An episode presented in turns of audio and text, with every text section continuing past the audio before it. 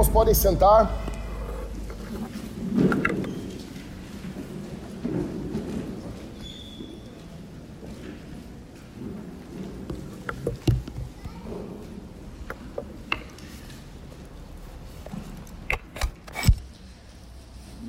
Queremos agradecer a Jesus por estarmos reunidos aqui. Quero também externar minha gratidão a quem botou aquele ônix branco aqui na frente. Né? Alguém aqui, eu sei que não está aqui dentro, aqui, essa pessoa. Quero que ela queime no inferno, tô brincando. Certo. Mas pessoal, nós estamos reunidos em nome de Jesus e o problema hoje no mundo é a igreja. A igreja é o problema. A igreja é o problema hoje para o mundo. Peça, eu vou pedir uma coisa para vocês, que todos vocês me olhem e prestem atenção no que eu estou falando aqui, tá bom? É muito sério, muito sério mesmo. Preciso que vocês me escutem. Ah, hoje em dia, nós estamos vendo, voltou o futebol essa semana, né? Casualmente, segue do mesmo jeito como as coisas sempre foram. Desculpa, Léo, desculpa. Mas voltou o futebol. Quem é que viu o Grenal? Deixa eu dizer uma coisa para vocês.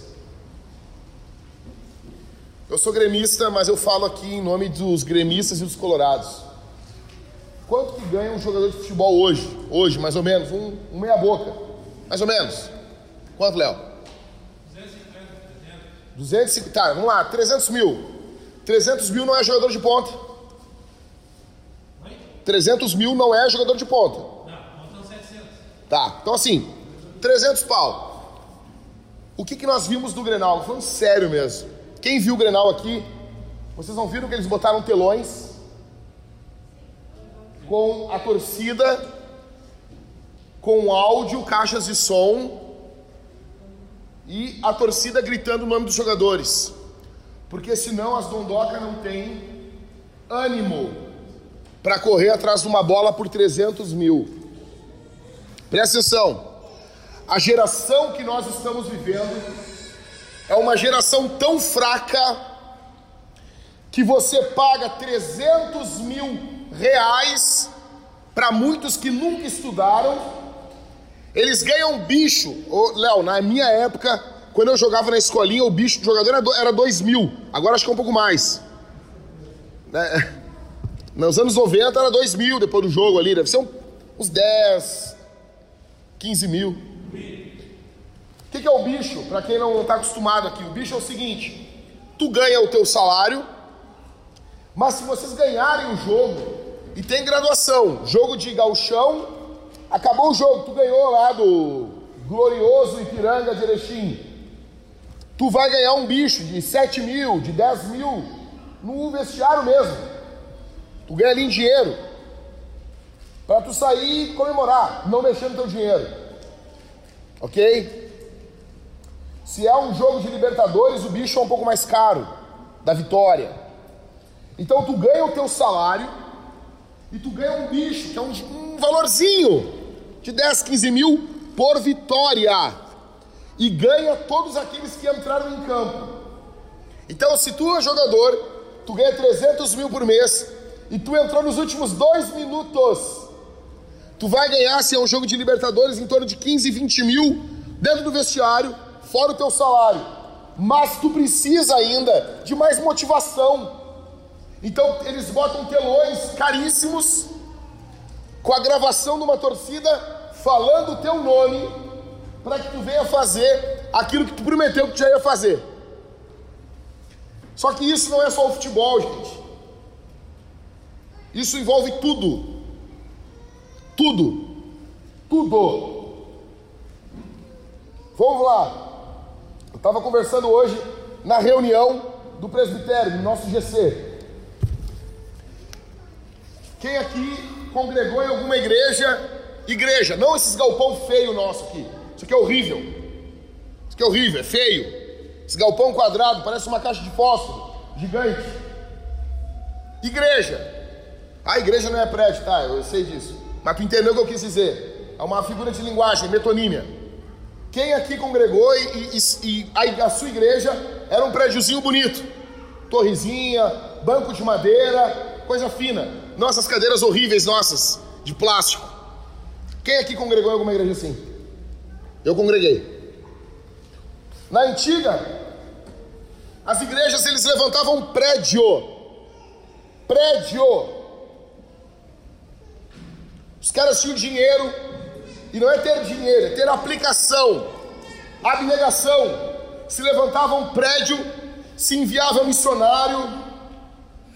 Hoje, e nessa, nesse período, os jogadores, havia um jogador no Inter, um, o goleiro, o Léo, o mais famoso lá, o Manga, não?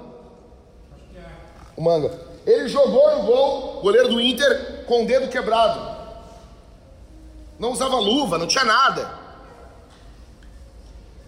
Ou seja, era um período aonde não tinha água encanada. Queimou o nosso, agora lá em casa, queimou o nosso micro-ondas. Já tem um mini caos na nossa casa, porque queimou o micro-ondas. Nós somos uma geração patética. Nós somos uma geração que para ler a Bíblia é um parto. Quem aqui tem uma Bíblia na mão? Levanta aí. Se nós fôssemos uma igreja neopentecostal, eu ia dizer: faz raiva no diabo aí, né?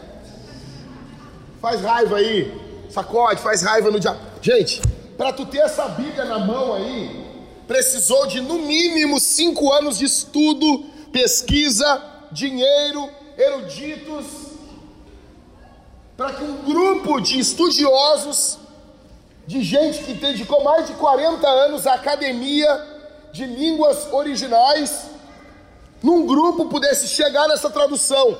Aí eles fazem uma prova, eles lançam um Novo Testamento gratuito, aí eles vão vendo como que as pessoas vão aceitando, e assim, depois de quase 10 anos, chega uma nova versão.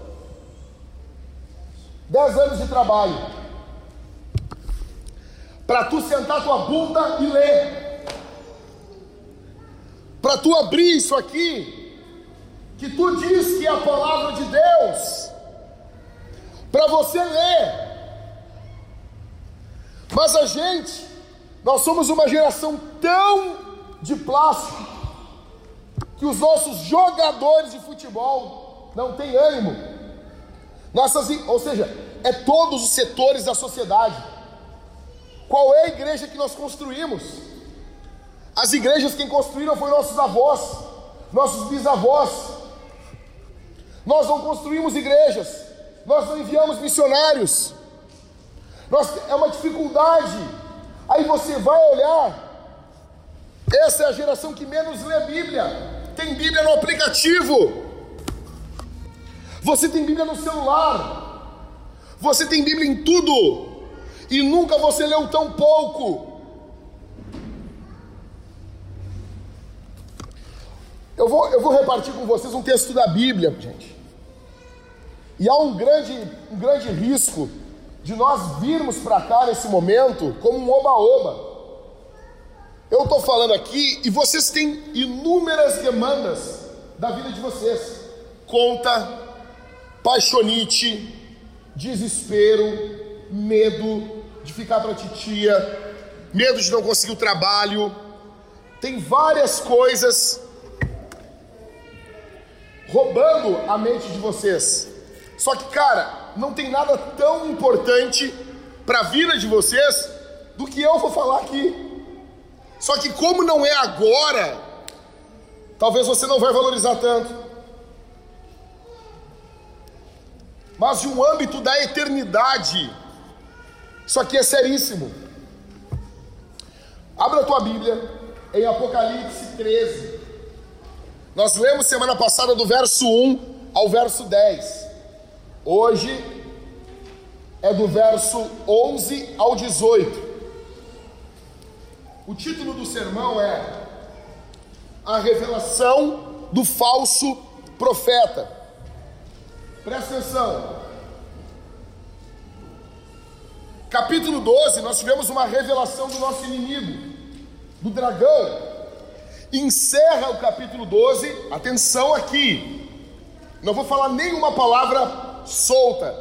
Tudo tem um porquê. Confie em mim. Sabe aquela série que tu presta atenção desde o início? É o meu sermão. O dragão, ele, ele para na terra no último verso do capítulo 12.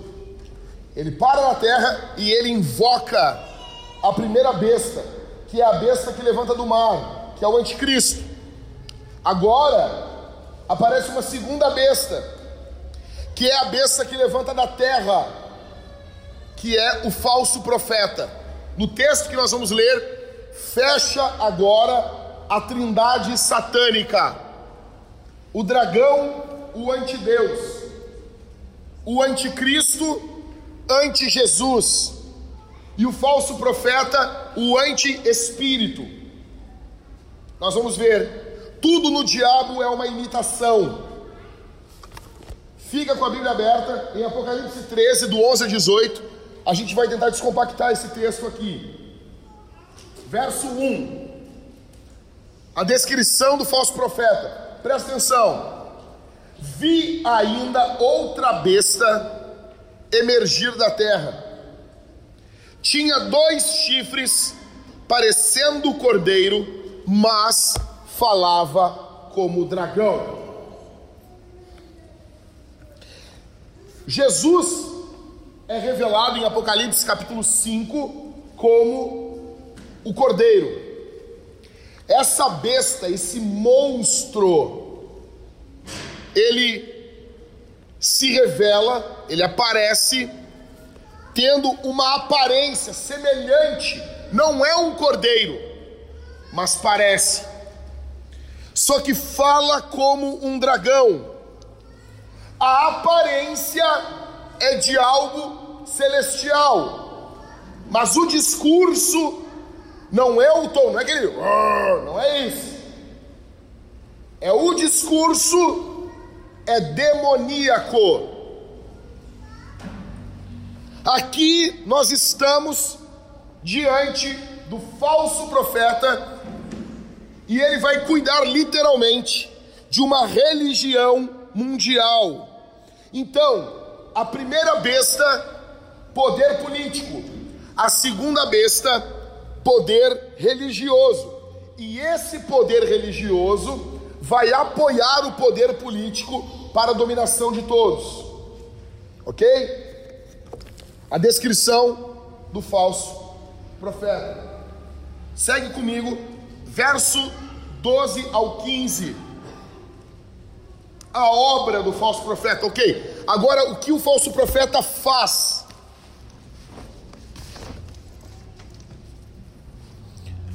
Olhe o que ele faz. Verso 12: Ele exerce toda a autoridade da primeira besta na sua presença, e faz com que a terra e os seus habitantes adorem a primeira besta, cuja ferida mortal havia sido curada então, essas duas bestas, o anticristo e o falso profeta, não haverá competição entre elas. O falso profeta vai estar debaixo da autoridade do anticristo. Esse termo aqui exerce toda a autoridade da primeira besta na sua presença. Isso a Bíblia fala quando nós estamos fazendo algo na presença de Deus. Nós estamos debaixo da sua autoridade. O anticristo vai estar debaixo da autoridade, o falso profeta, perdão, vai estar debaixo da autoridade do anticristo. Ele vai receber esse poder da primeira besta. E da mesma forma que o Espírito Santo aponta para Jesus, o falso profeta vai apontar para o anticristo. Grava atenção, presta atenção aqui. Verso 13. Também opera grandes sinais, de maneira que até faz descer fogo do céu sobre a terra, diante de todas as pessoas. Ok, Jack? Isso aí é literal ou não? Os melhores comentaristas, na minha opinião, eles chegam à conclusão que isso é literal. É literal.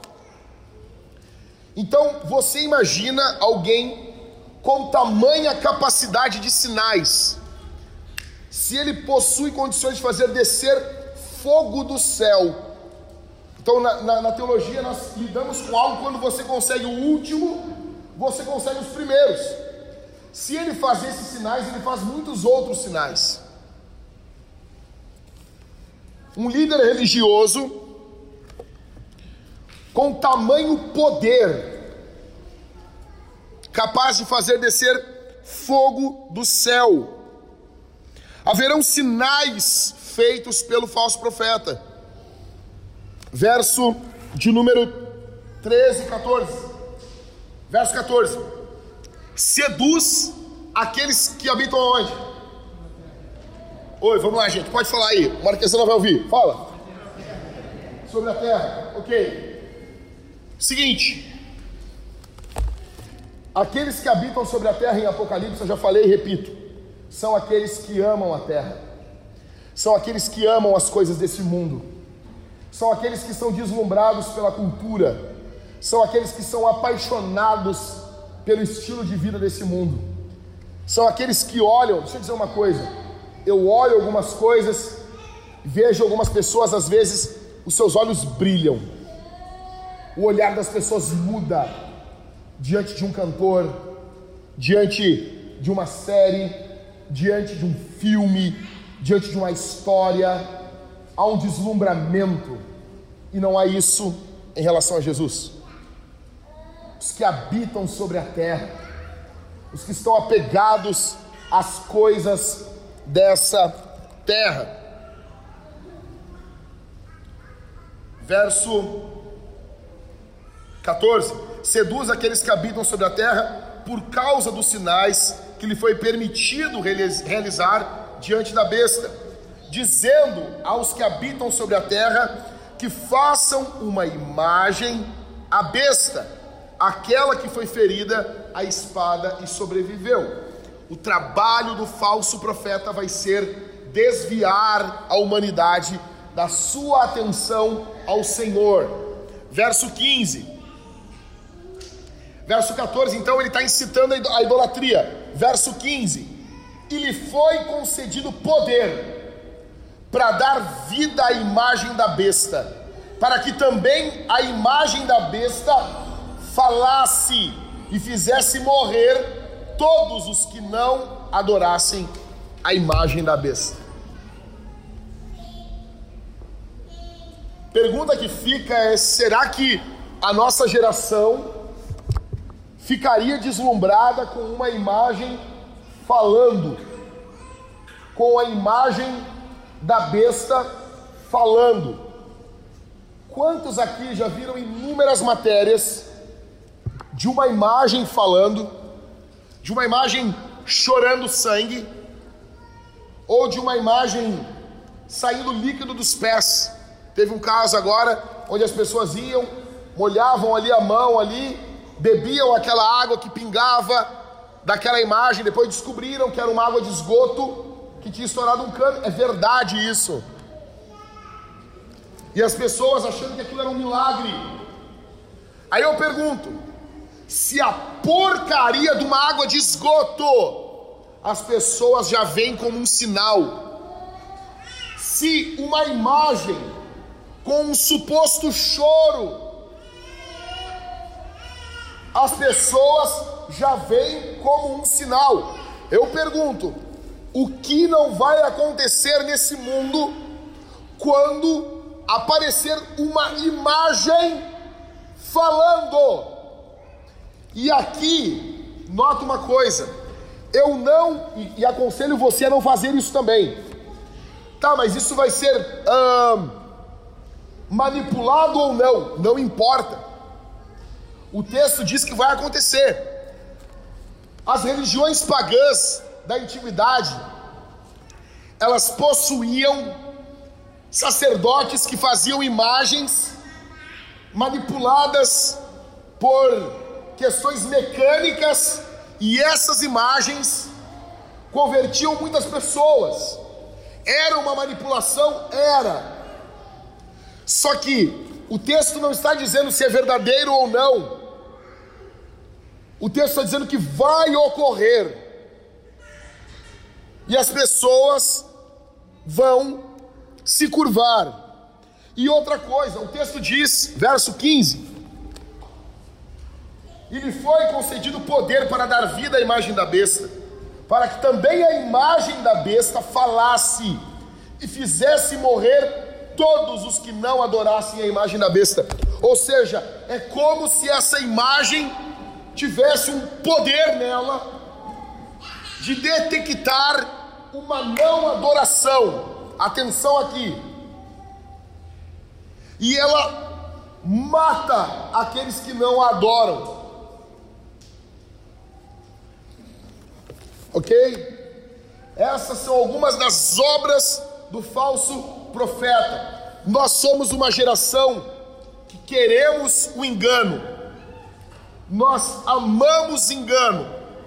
Nós amamos histórias mentirosas. Nós amamos a mentira por natureza. A Mariane falou uma coisa hoje para mim muito interessante. Há 100 anos atrás foi o período, 100, 200 anos, o boom do iluminismo. Então, a ideia era muito mais a ciência, a ciência, a ciência, a ciência.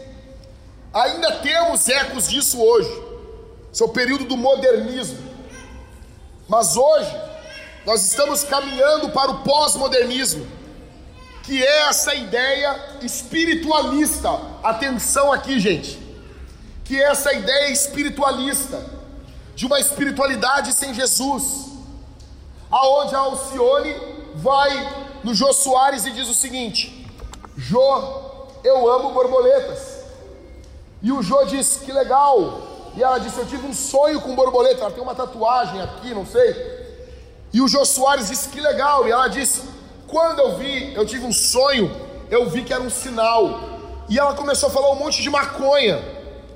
E o Jô concordando.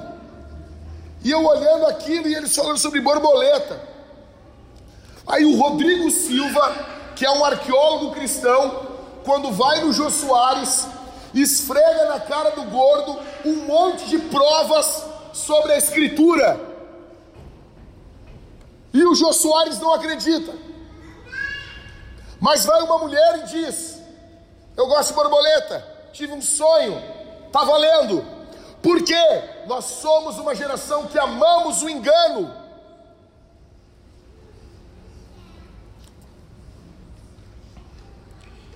Continuando.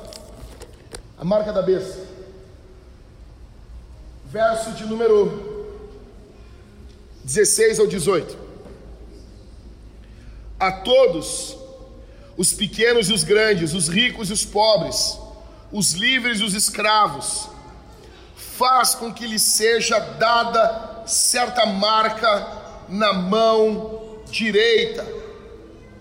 Olha aqui para mim. Em Apocalipse 7:3 na mão direita ou na testa. Em Apocalipse 7,3, os eleitos, os selados, recebem uma marca de Deus na testa. As pessoas falam muito da marca da besta, tem até música falando sobre isso. E as pessoas esquecem que isso é uma cópia. Primeiro, tem os selados, aqueles que têm a marca de Deus. Aqui é um outro grupo, aqueles que têm uma marca na testa ou na mão direita. Talvez se você for cotoco, vai para a testa. Eu pensei muito nisso. Eu fico pensando, eu fico preocupado. Como que alguém não tem um braço direito vai ter a marca na besta? Tem a testa. Como que alguém que só tem um braço faz Ctrl Alt Del no computador? Isso é uma coisa que me, me agonia. Contra o altidel com uma mão. Só se você tiver um hiperdedo. Mas isso é outro momento. Deixa eu dizer uma coisa para você. Então, o que vai ser essa marca da besta? Uh, o que é a marca espiritual? Aqui, o selo. Vai ter o cara com um selo. Nós vamos caminhar na rua com um selo de carta, com um selo de sebo de vela na testa, e você vai olhar, esse é um selado de Deus. Foi isso que eu ensinei vocês? é espiritual. É um selo espiritual. Por que, que na marca da besta tem que ser chip? Tem que ser o cartão de crédito Visa? Por que, que tem que ser o código de barras? Um QR Code, né, Marco? Por quê? Atenção, não faz sentido ser um chip, por quê? A pessoa vive como um demônio, mas ela não tem um chip, ela vai para o céu, ela não está adorando o diabo. É sério que vocês acreditam nisso? A pessoa vive como um demônio, mas aí ela não tem um chip na testa, e daí ela está indo para o céu por causa disso. Ela não adora a besta. Não. Marca da besta, em primeiro lugar, a marca tem uma ideia de propriedade. Os escravos eram marcados o teu escravo tinha a tua marca. Quando falamos de marca da besta, estamos falando de pessoas que são marcadas pertencentes ao diabo. Elas pertencem ao diabo. Segunda coisa, escute aqui. A marca da besta tem uma ideia de lealdade. Quando você tem a marca do Senhor, você é leal a Ele. As pessoas que terão a marca da besta serão leais ao diabo. Terceiro, a marca da besta dá uma ideia de adoração. Por que na testa e por que na mão? Por quê? Testa.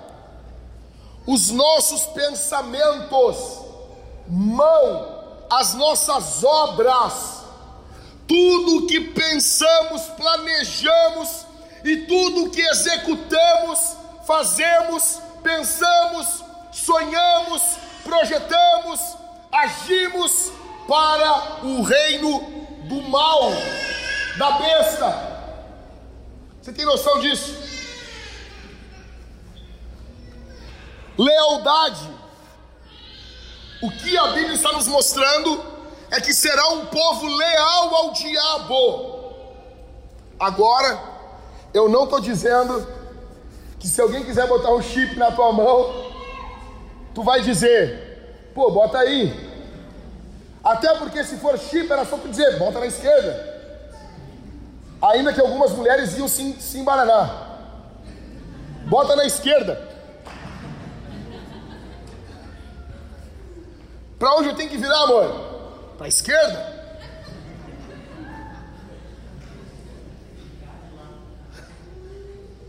Brincadeira. Não faz sentido. Bota o chip. Bota na minha mão esquerda. Não faz sentido. Ah, Jack, se vier alguém botar um chip na tua mão, tu vai aceitar? Tá louco? Tá louco? Atenção. Isso é uma marca, envolve lealdade, é uma marca espiritual. Grava isso. Verso 17: Para que ninguém possa comprar ou vender, senão aquele que tem a marca, o nome da besta ou o número do seu nome. Então, a besta vai ter um governo totalitário. É por isso que nós odiamos. Tu fala com um cristão que lê a Bíblia, ele enlouquece quando envolve governo totalitário. Ele enlouquece, porque tu lê na Bíblia e tu sabe que isso é diabólico. Apocalipse 13 está nos mostrando um governo totalitário vai haver um governo totalitário, ao ponto de ninguém participar desse governo se não for leal à besta. Se não houver uma lealdade ao governo, você vai ser perseguido. Verso 18, último. Aqui está a sabedoria. Aquele que tem entendimento, calcule o número da besta, pois é número de ser humano, é número de homem. E esse número é 666. 666. Então, o que que nós estamos vendo aqui? O nome disso chama-se o nome disso aqui é gematria, que é quando você pega um nome e transforma ele em números. Por exemplo, no nosso alfabeto, A igual a 1, B igual a 2, C igual a 3, D igual a 4 e assim sucessivamente. Então, algumas pessoas vão dizer que o número 666 está se referindo lá ao primeiro século a Nero. Só que Nero, para você chegar ao 666, você tem que tra traduzir do grego para o hebraico. O Novo Testamento foi escrito em grego. A maioria dos cristãos do final do primeiro século não lia hebraico, não conhecia hebraico. Então não faz sentido você ter uma gematria numa outra língua que não aquela que a pessoa vai entender no primeiro momento. Quando você pega o nome de Jesus em grego e você faz o cálculo da gematria, você chega em 888. Você tem na Bíblia o 7 em Apocalipse como sendo o número da perfeição. Acima disso você tem Jesus, 888. A principal ideia é que a besta vai ser algo dessa terra, algo que vai envolver essa cultura, esse modo de pensar ao extremo, vai ser algo humano, algo carnal, pecaminoso, não vai chegar nem perto de Jesus,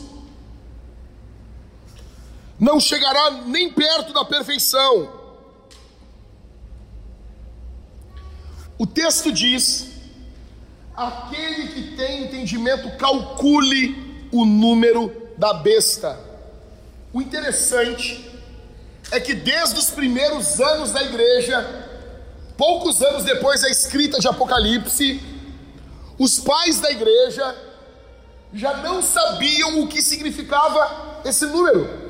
Havia grandes discussões. O que é o 666? eu fico do lado do George Led, um enorme, um grande teólogo, ele diz o seguinte: a fundo nós não sabemos o que é, mas eu sei de uma coisa: quando o anticristo se manifestar, a igreja vai saber que é. A igreja vai detectar, a igreja do período do anticristo vai identificar isso é algo para essa igreja. Ah, pastor, pode ser nós? Pode. Pode ser nós. Pode não ser? Pode. O meu papel como pastor é preparar vocês para estarem preparados. Ok? O meu trabalho é esse. É igual seguro. Você paga para nunca usar.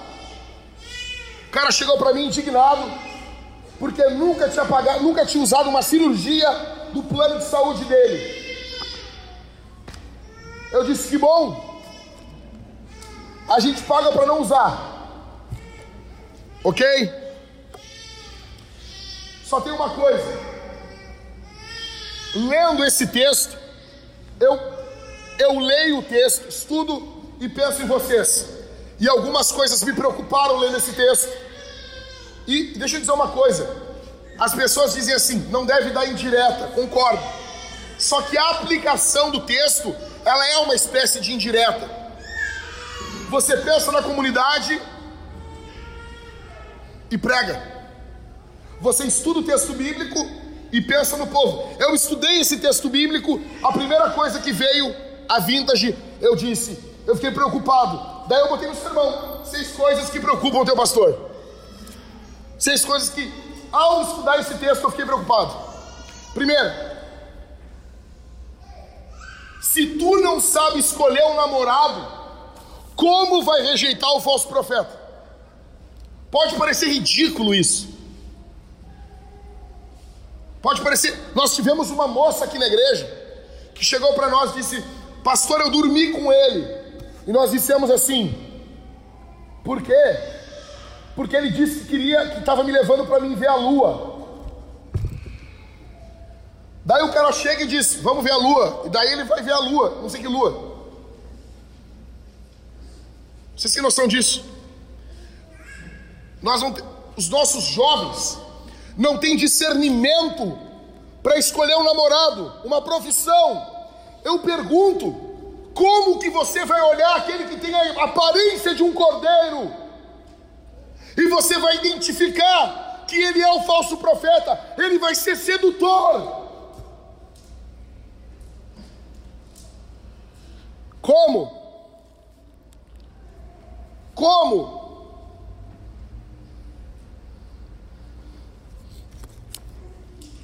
Não consegue identificar um amigo, não tem discernimento para nada. Como tu vai discernir que o cara é o falso profeta? Como? Segundo,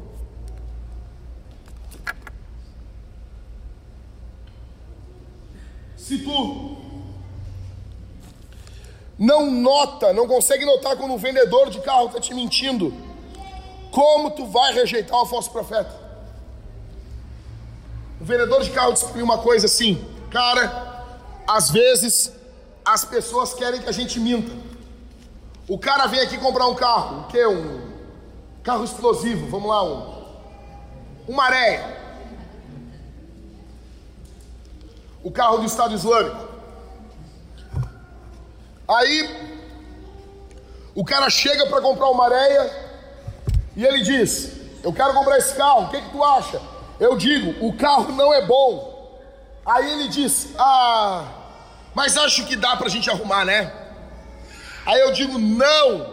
Aí ele diz: Ah, mas se eu cuidar, ou seja, a pessoa pedindo para que mintam para ela.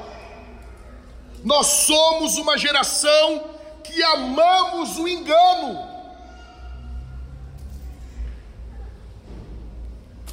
Quantos casos no Brasil, agora, de pastores dormindo com as mulheres da igreja? Um cara dormiu com 30 mulheres da igreja. E ainda tem gente que defende o cara. Não, defende.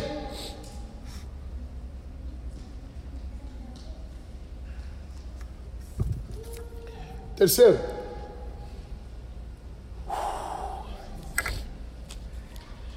Se tu não tem comunhão com o Cordeiro de Deus, Apocalipse 5,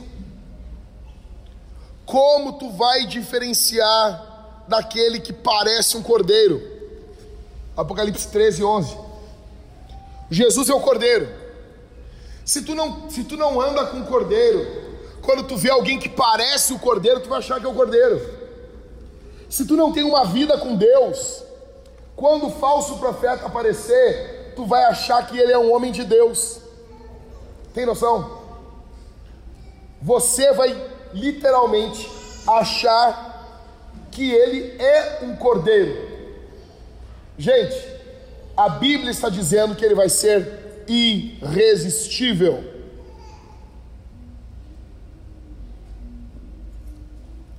Como? Se tu não, se tu não anda com o Senhor, se tu não tem uma vida diante de Deus, eu nunca vi uma geração. Velho, eu não estou querendo. Eu, eu nunca gostei dessa coisa. É a pior geração da história. Não acredito nisso. Eu não acredito. Mas nós somos uma geração de idiotas. Nós somos uma geração de idiotas. Nós aceitamos tudo. Tudo. Aí você acha, deixa eu dizer uma coisa, deixa eu dizer, o meu papel é te dizer isso. Isso diminui a arrecadação, mas azar. Deixa eu dizer uma coisa para você. Vir aqui não te dá garantia de entrar no céu. Você pode ter nascido na igreja. Você pode ter crescido na igreja. Você pode ter sido batizado na igreja. Você pode ter casado na igreja. Você pode morrer e ser velado na igreja. E mesmo assim, você abrir os olhos e estar dentro do inferno. Estar aqui não te dá garantia de nada. Isso é seríssimo. Quarta coisa que me preocupa. Se tu não está acostumado com a voz do pastor, João 10, 27 diz: As minhas ovelhas conhecem a minha voz. Como tu vais saber o que é a voz do dragão?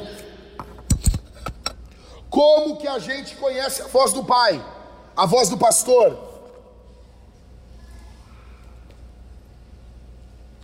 Todos os dias. Todos os dias. Todos os dias. Todos os dias. Eu sou ovelha, eu estou ouvindo ele. Todos os dias. Eu tenho que ouvir ele. Eu não posso viver sem ouvir ele. Eu tenho que ter uma obsessão por ouvir ele.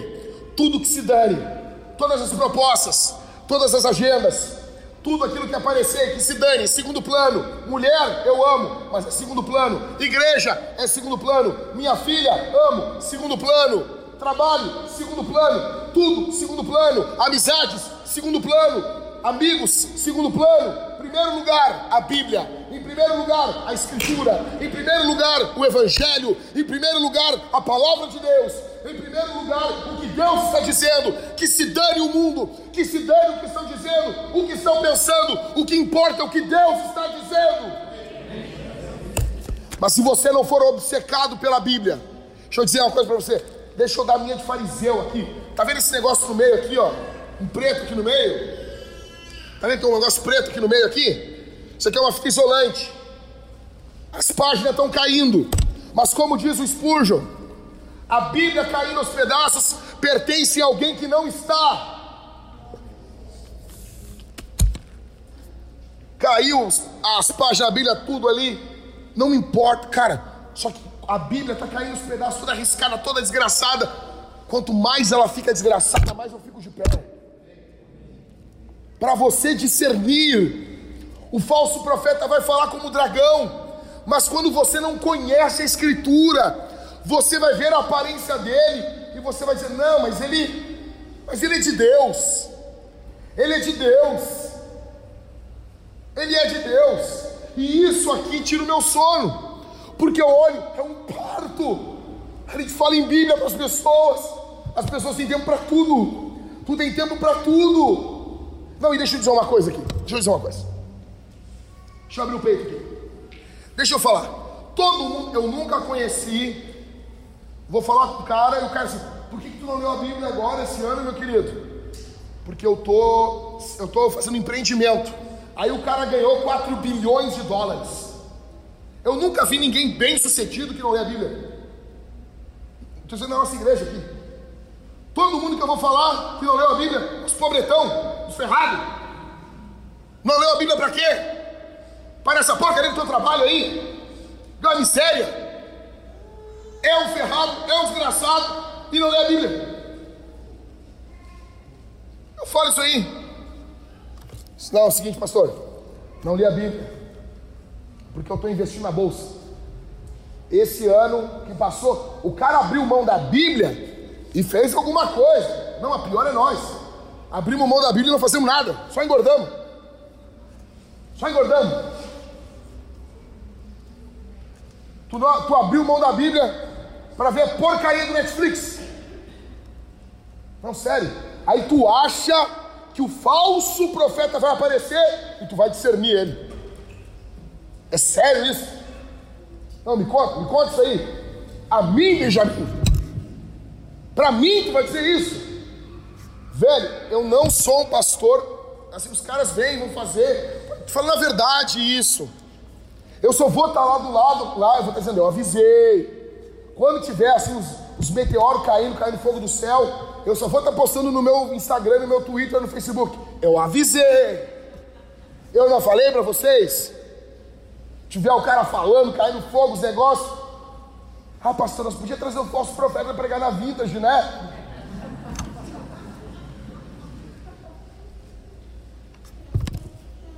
Como? Como? Quinto. Se qualquer um, qualquer fala sobre o futuro, qualquer um que fala sobre o futuro, tu acredita, como tu vai resistir ao encanto do falso profeta? Como? Qualquer um que diz, ah, vai acontecer tal coisa. Como que a gente vai resistir ao encanto do falso profeta? Como? Sexto. Se você não vence os falsos profetas, como que vai querer vencer o falso profeta? Como? Me diz isso.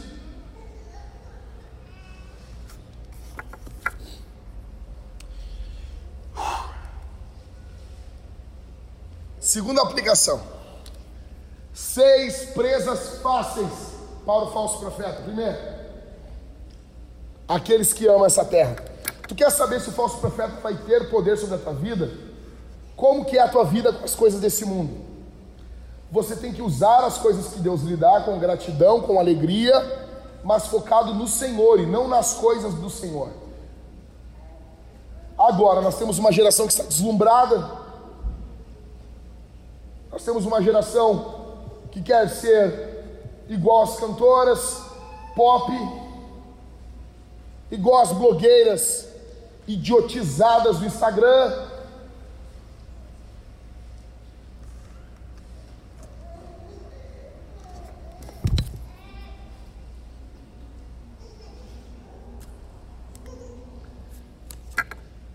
Segundo falso, segundo, segunda presa fácil, pessoas ingênuas que não confrontam o mal.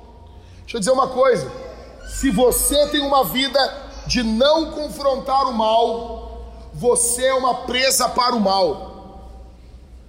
Se você não confronta a maldade, você é uma presa para a maldade. Se você aceita tudo e não fala nada, de peito aberto, eu estava conversando com o Marco, com os pastores hoje. Eu, eu vejo muitas pessoas, eu sou muito. Eu saio, vou no supermercado, fico analisando assim, como que as pessoas se portam. As pessoas não querem incomodar. Eu estava de máscara no mercado, e aí eu fiz uma pergunta pro cara, e ele de máscara e eu de máscara. E eu perguntei, onde está o requeijão? Aí ele falou assim, eu não entendi. Eu não entendi. Ele falou com a máscara. Parecia que estava com um pano na cara. Ah, ah, ah, eu sou tiozão. Entendeu? Aí eu disse assim: O quê? Aí ele falou de novo. Sabe o que eu entendi corredor, mas não entendi o resto. O que uma pessoa normal faz? Ah, não, eu não vou. Eu não vou perturbar mais. Eu vou fingir que entendi e vou sair. Eu não. Não entendi. Aí ele já ficou meio irritado comigo, com razão. No corredor, parecia um patolino. Aí tinha dois corredores. Aí eu disse: Tu vai me, per me perdoar. Eu não entendi. Ele falou seis vezes. Na sexta, só quando eu entendi, eu falei: Obrigado, agora entendi. Desculpa, perdão, isso aí. Nós temos uma geração mentirosa. Eu vejo assim, eu vejo, olha as pessoas, as pessoas, ai, deixa, deixa assim, deixa assim. Tu tá num, num restaurante, tu não vai brigar com o garçom, tu não vai ser um imbecil, mas tu pediu uma coisa e veio outra. As pessoas fazem assim, ai, ai, ai deixa, deixa. Não, não. Tu vai falar com educação, tudo bom. Seguinte, eu não pedi isso aqui eu pedi outro, mas não tem problema, eu espero, pode fazer outro lá, tranquilo. Porque é alguém que está fazendo a tua comida, tu tem que tratar bem essa, essa pessoa. Entendeu? Entendeu? Trata bem, mas eu noto que as pessoas ficam assim, ai não, não, não, não, ai não vou falar. Não tem confronto mínimo. Se tu não consegue confrontar de forma tranquila alguém que trouxe um lanche errado, atrasado, como que tu vai conseguir confrontar o diabo? Como? Qualquer coisinha da vida tu fica todo cagado. Ai, ai, ai, não, não, não, não, não, não. Como que tu vai chegar na cara do falso profeta e dizer: Tu é falso? Como? Como, vintage? Qualquer um faz o que quer contigo. Seja, cara, te deu dinheiro, sabe? Vou dar um exemplo assim: te dão dinheiro e as pessoas ficam pressionadas e não contam o dinheiro. Não, vou contar tudo. Aí quando eu erro ainda, errei, vou contar de novo. Outro exemplo, maquininha de cartão. A pessoa vem com a máquina de cartão, digita e me entrega, acho que eu vou digitar, dá enter e devolver. Não. Eu seguro a máquina, firme. Eu boto a porcaria da senha e essa pessoa puxa e eu. Que é isso? Fico olhando, quando você anotinha, eu olho o valor. Se é aquele valor, eu digo, não precisa minha via. Obrigado, Deus te abençoe. Fica na minha mão, pomba. Mas você não faz isso porque você não gosta de confronto. Seu cagão. O diabo vai montar nas tuas costas. Você tem medinho de confronto. Mas tu é louco, rapaz. Tem coisa que eu faço até para me testar. Será que eu sou cagão ainda? Será que, eu, será que eu continuo sendo homem, cara? Eu falo assim, tô na fila, o cara passou e ô oh, cidadão, tu tá enganado ali, a fila ali atrás. Normal. A não ser que o nome dele seja Mike Tyson e ele esteja com uma luva na mão. Mas você é ingênuo. Todo mundo passa você para trás. Isso é sério. Terceiro. Terceira presa fácil para o falso profeta são pessoas preocupadas com que com a sua imagem pessoal diante da cultura. A gente vive hoje a cultura do cancelamento. Ah, cancelou fulano. Ah, o fulano foi cancelado. Eu fiz uma live esses dias falando o que, que o meu avô faria se ele fosse cancelado. Meu avô bebia pinga.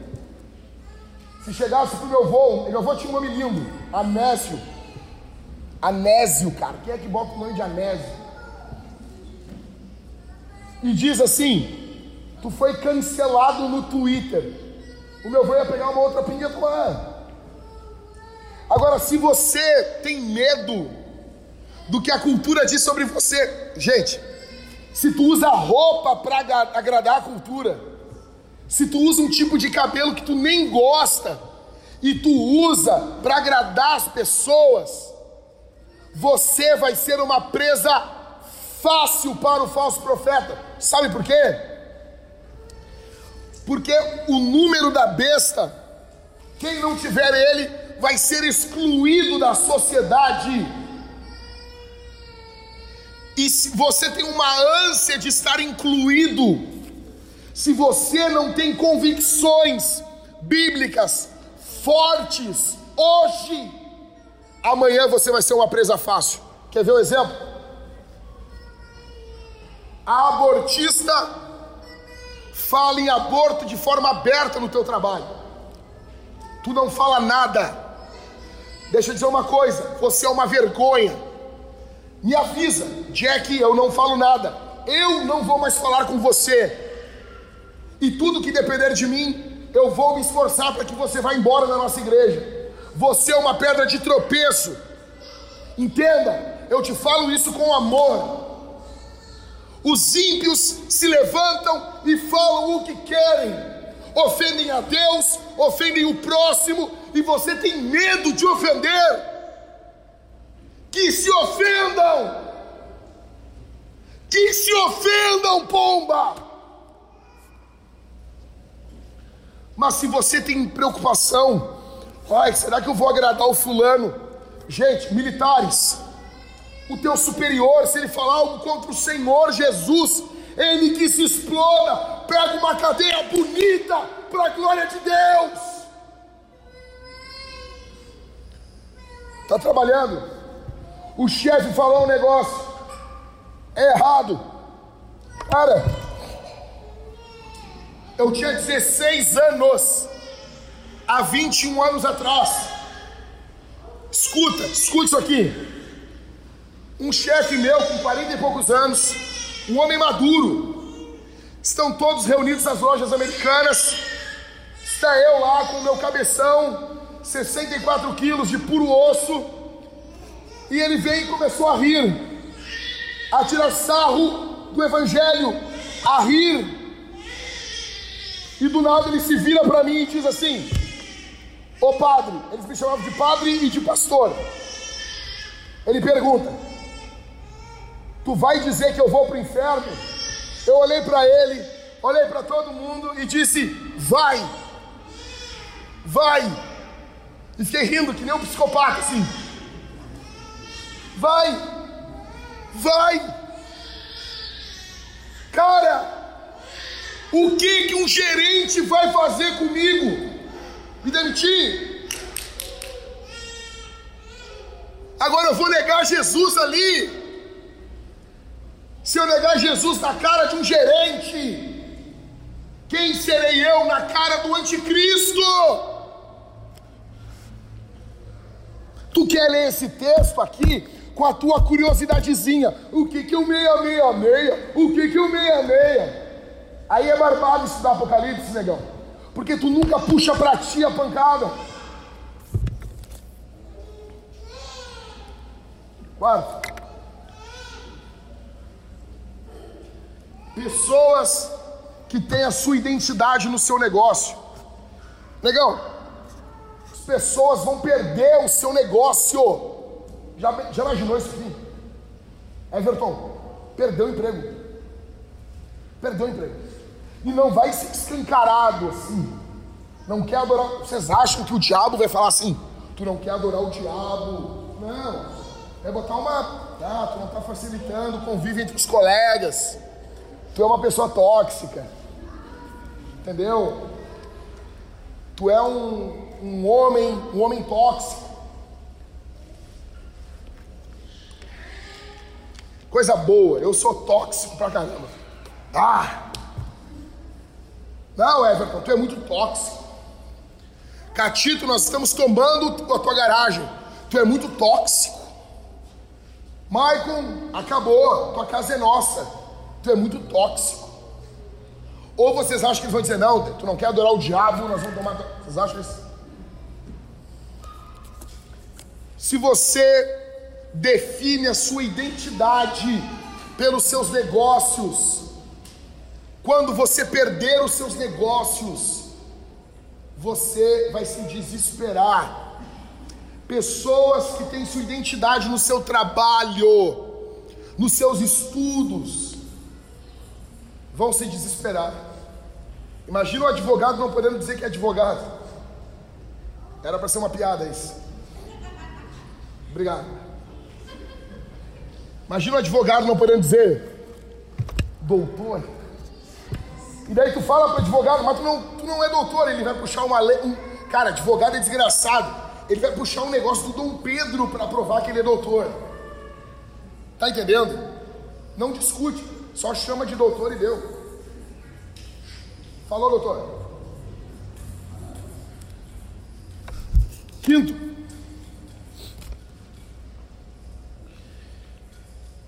O que, que diz o texto lá no último verso?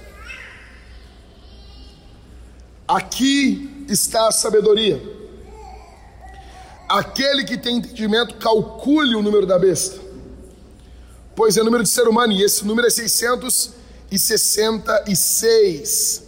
Aquele que tem entendimento, aquele que é sábio, calcule, aquele que é sábio vai discernir quem é. Quem é tolo não vai. Se você vive como um tolo, como uma tola, você vai ser uma presa fácil. O falso profeta vai patrolar você. Como que é a tua vida hoje? É marcada pela sabedoria ou marcada pela tolice?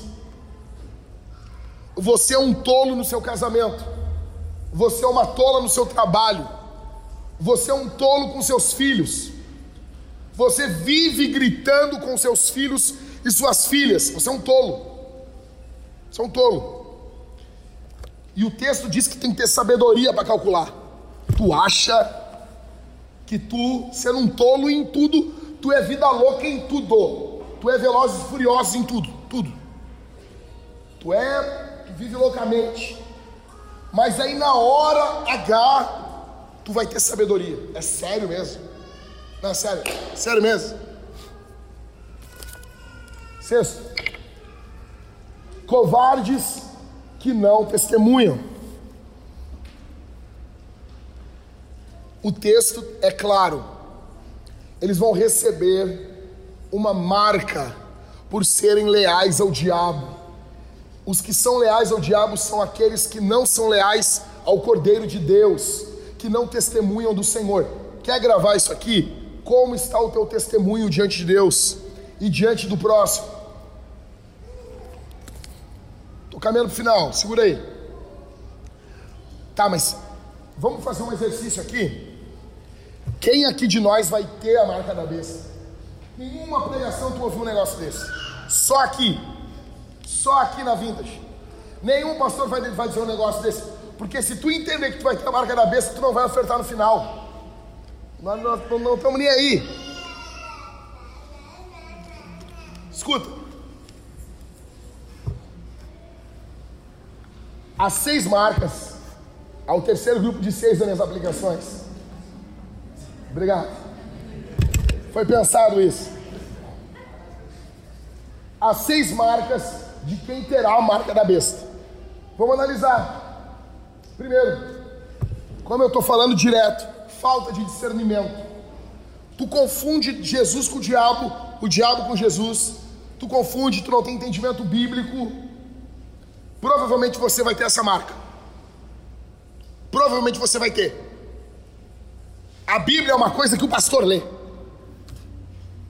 Olha a tua biblioteca. Tem algum livro de teologia para tu entender melhor a Bíblia? Você se preocupa com o que a Escritura diz? Você lê a Bíblia com oração e devoção? Não! Você vai ter. É certo, é certo, é certo, é certo. Daí tu faz, sabe o que tu faz? Tu faz o. Ai não, Ai, pastor, que isso, pastor? Ei, isola, pastor. Ai, meu Deus. Jesus. Tu vai batendo na madeira, fazendo o sinal da cruz, e você vai ter esse sinal. Se algo não mudar hoje. Segunda marca: atos de adoração ao diabo. Então, a marca na mão envolve atitude. Como que são as suas obras hoje? Vamos lá. Tuas mãos são usadas para quê? Você acha que você que passa o dia vendo pornografia, se masturbando, você não vai ter a marca da besta na sua mão? Não, fala a verdade aí. Fala a verdade aí. Eu sei que já tem zum, zum, zum aqui na igreja. Não, não é bem assim. Como assim não é assim? Ô cara pálida, fala na minha frente isso. Se suas mãos não são usadas para abençoar, para cuidar, para proteger, se os seus atos não são os atos de Cristo, se suas ações não são as ações de Jesus, você vai ter essa marca.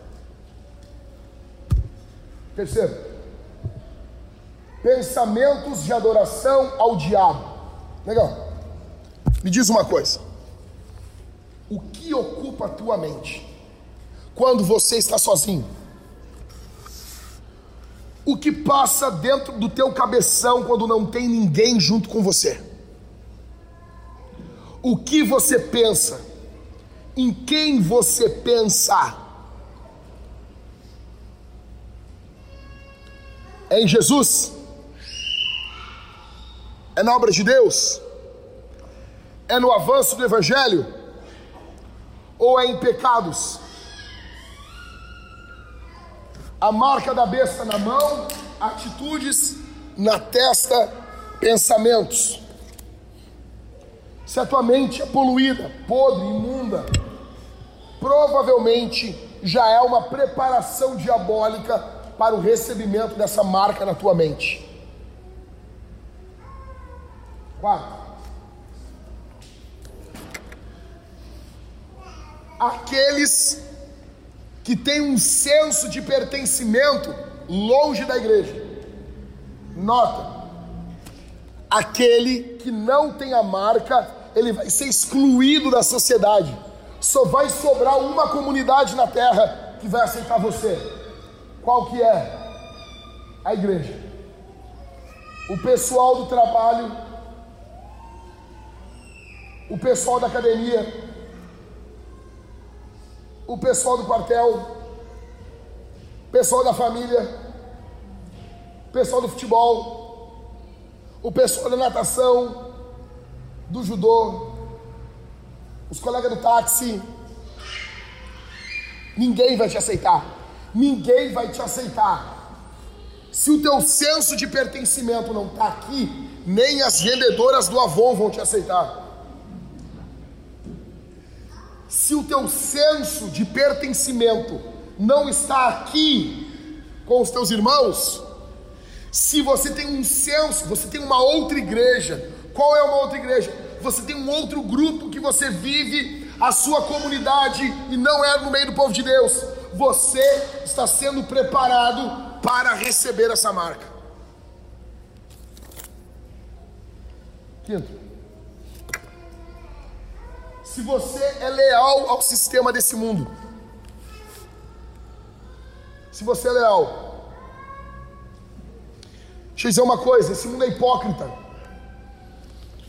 Ontem ou hoje foi morto um negro nos Estados Unidos, morador de rua, que ficava com uma placa de apoio ao Trump. Foi morto. Você viu a hashtag Black Lives Matter. Você viu? Não viu? Porque ele não era do clube. Então a vida dele não importa. Foi morto a tiros, assassinado. O mundo que nós vivemos é hipócrita. E se você se caga de medo de ser reprovado por esse mundo, saiba, cara, saiba, você está sendo preparado para receber a marca da besta. Em último, uma vida não focada na adoração a Jesus. Se Jesus não é o centro da tua vida, a besta será. E provavelmente ela já está sendo. Provavelmente ela já está sendo. Alguns teólogos chegam a dizer que todos os ímpios que vão ao inferno possuem a marca da besta. Você imagina isso? Você todo apavorado para não ter a marca da besta e você já tem. Você já imagina isso? Terminando, eu quero analisar uma última coisa com vocês e nós encerramos. Olhem para mim antes de ler aqui, olhem para mim na minha opinião, esse texto bíblico são quatro versículos de Deuteronômio 13. Ele é a melhor explicação para discernirmos um falso profeta. Vamos ler. Verso 1: Se aparecer no meio de vocês um profeta ou sonhador e anunciar um sinal ou prodígio. Então, o texto bíblico está falando de um profeta verdadeiro e de um sonhador verdadeiro. Tá bom?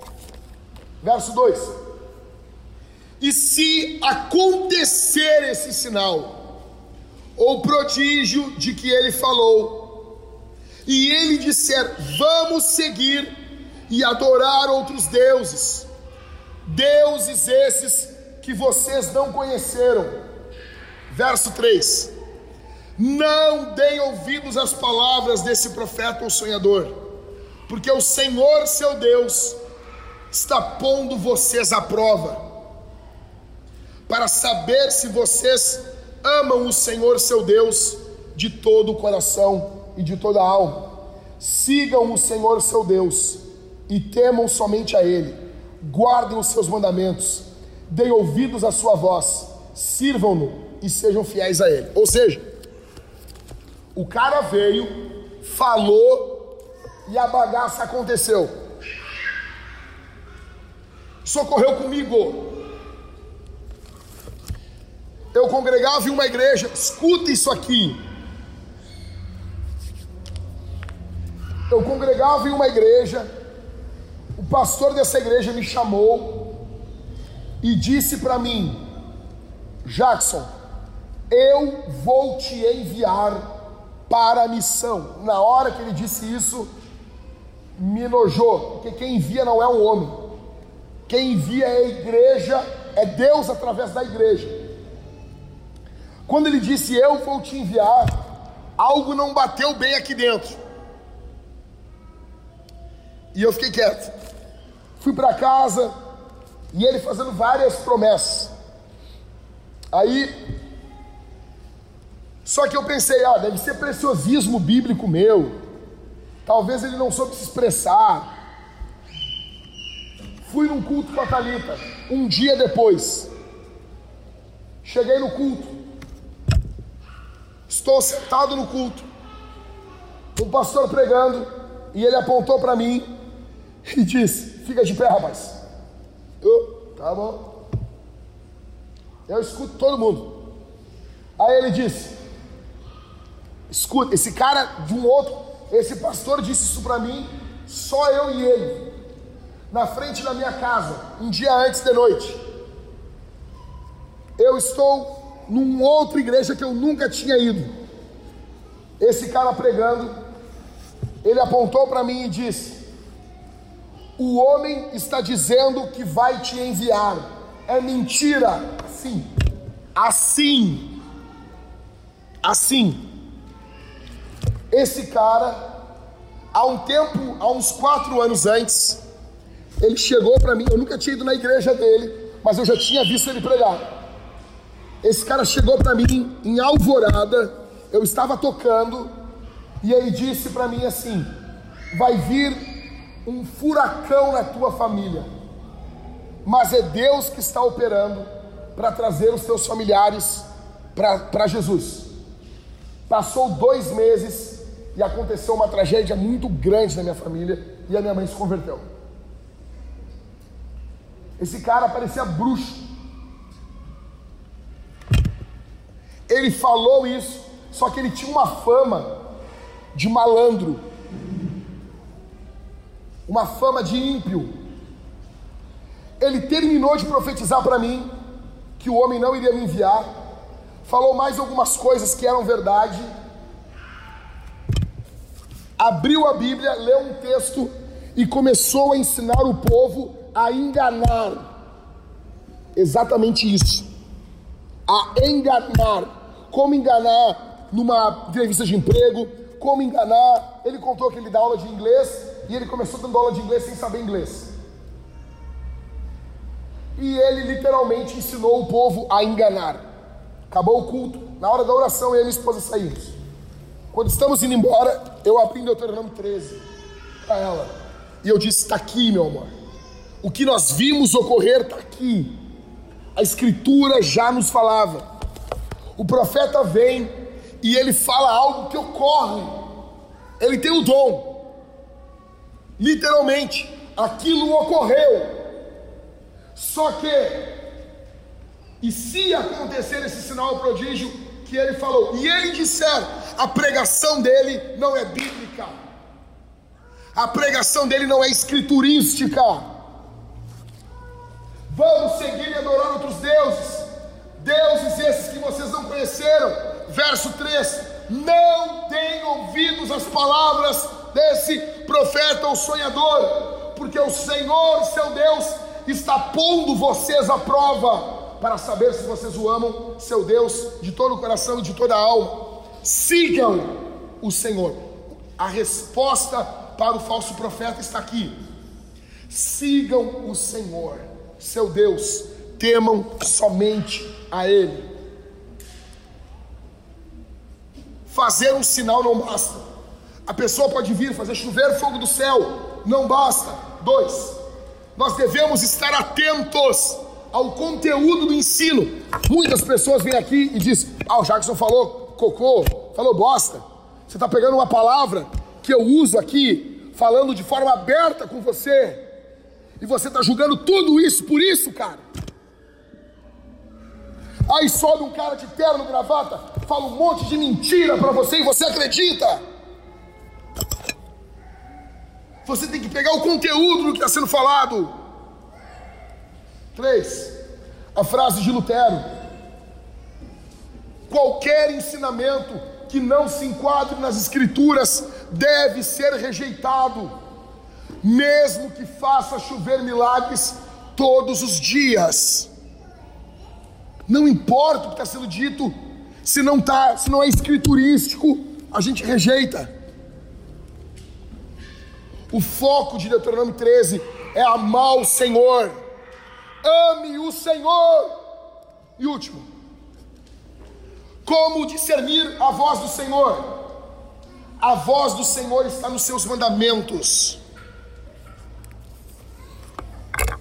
Eu quero orar por você. Vamos ficar de pé.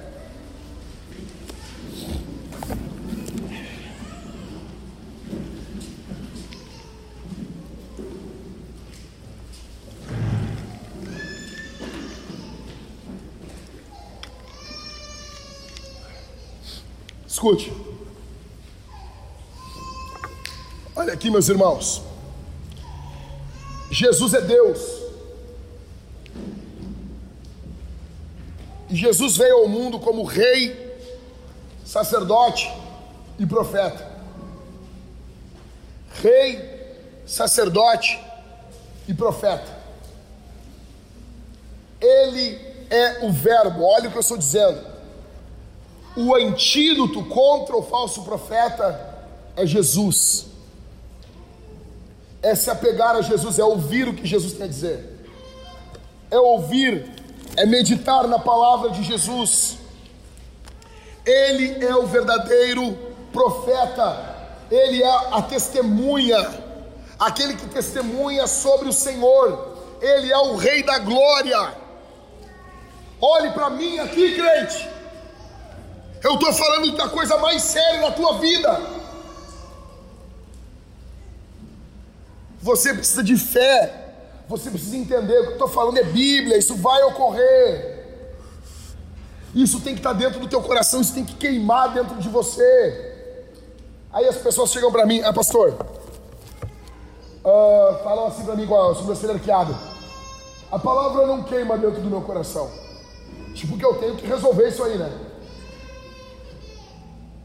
Aí eu pergunto, e tu está preocupado com isso? Ah, eu estou. Tanto que estou vindo falar contigo. Eu sempre digo o seguinte: tu não está preocupado.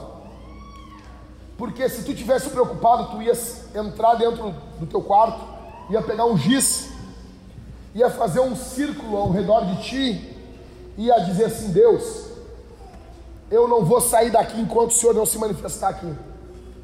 Eu não vou me levantar dessa oração enquanto meu coração não queimar de amor por ti. Tu não está preocupado com isso tu vive uma vida monótona e você se acostumou com isso. O maior inimigo do avivamento é que nós estamos acostumados a viver sem vida, sem avivamento. Nós acostumamos a viver sem paixão por Deus. Você acostumou a viver longe de Deus. Você nem nota mais. Você, tá, você acostumou.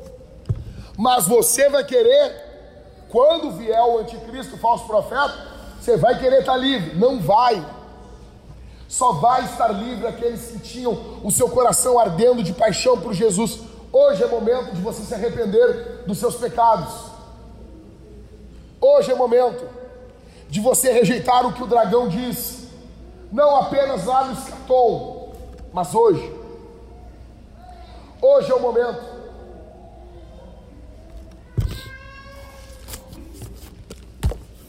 Gente, nós vamos responder esse sermão de três formas. Nós vamos cantar. O Cauê vai cantar conosco. Vai estar cantando aqui. Essa semana roubaram o carro dele, devolveram. Uma loucura. Ou seja, e ele vai estar cantando com a gente aqui. Nós vamos cantar. Primeira coisa, cantar. A palavra de Deus exige uma resposta. A palavra de Deus exige uma resposta. Segunda coisa, nós vamos participar da ceia, do sacramento da comunhão. Nós teremos dois casais aqui, e eu não vou falar casal, porque esses dias eu falei casal, Guilherme, veio tu e o Catito aqui pra frente. Eu falei, Catito, te lembra? Vai ter um casal aqui. Vem os dois barbados aqui pra frente. Fiquei nervoso aquele dia, Catito. É por isso que o Catito vai jantar na minha casa hoje. Vou me desculpar. Então, vai ter quatro irmãos aqui. É para ser casal, não sei se a Bela conseguiu. É. Então é o seguinte: cálice dourado, suco, cálice bronze, vinho. Você vai pegar o pão, mergulhar no suco ou no vinho e você vai estar comendo e bebendo de Jesus. Faça isso em arrependimento, se arrependa dos seus pecados. Terceiro, nós vamos responder ao Senhor dizimando e ofertando. Ali na frente tem o gasofilácio, quem está com a máquina? A Bela está com a máquina. Você vai passar, vai largar sua oferta, seu dízimo ou no débito ali. A Sofia vai colocar álcool na tua mão e você vai participar aqui. Deixa eu dizer uma coisa. O pastor Everton me falou que nós precisamos essa semana de no mínimo 4 mil, que para a igreja não é nada, 4 mil reais, para pagarmos as contas da semana. Seja generoso, seja generoso, nós temos que avançar, ok? Nós contamos com a tua generosidade. Feche seus olhos, vamos orar nesse momento. Pai, aqui está o teu povo. Aqui está o teu povo. Eu peço que o Senhor Deus traga fortalecimento traga vida.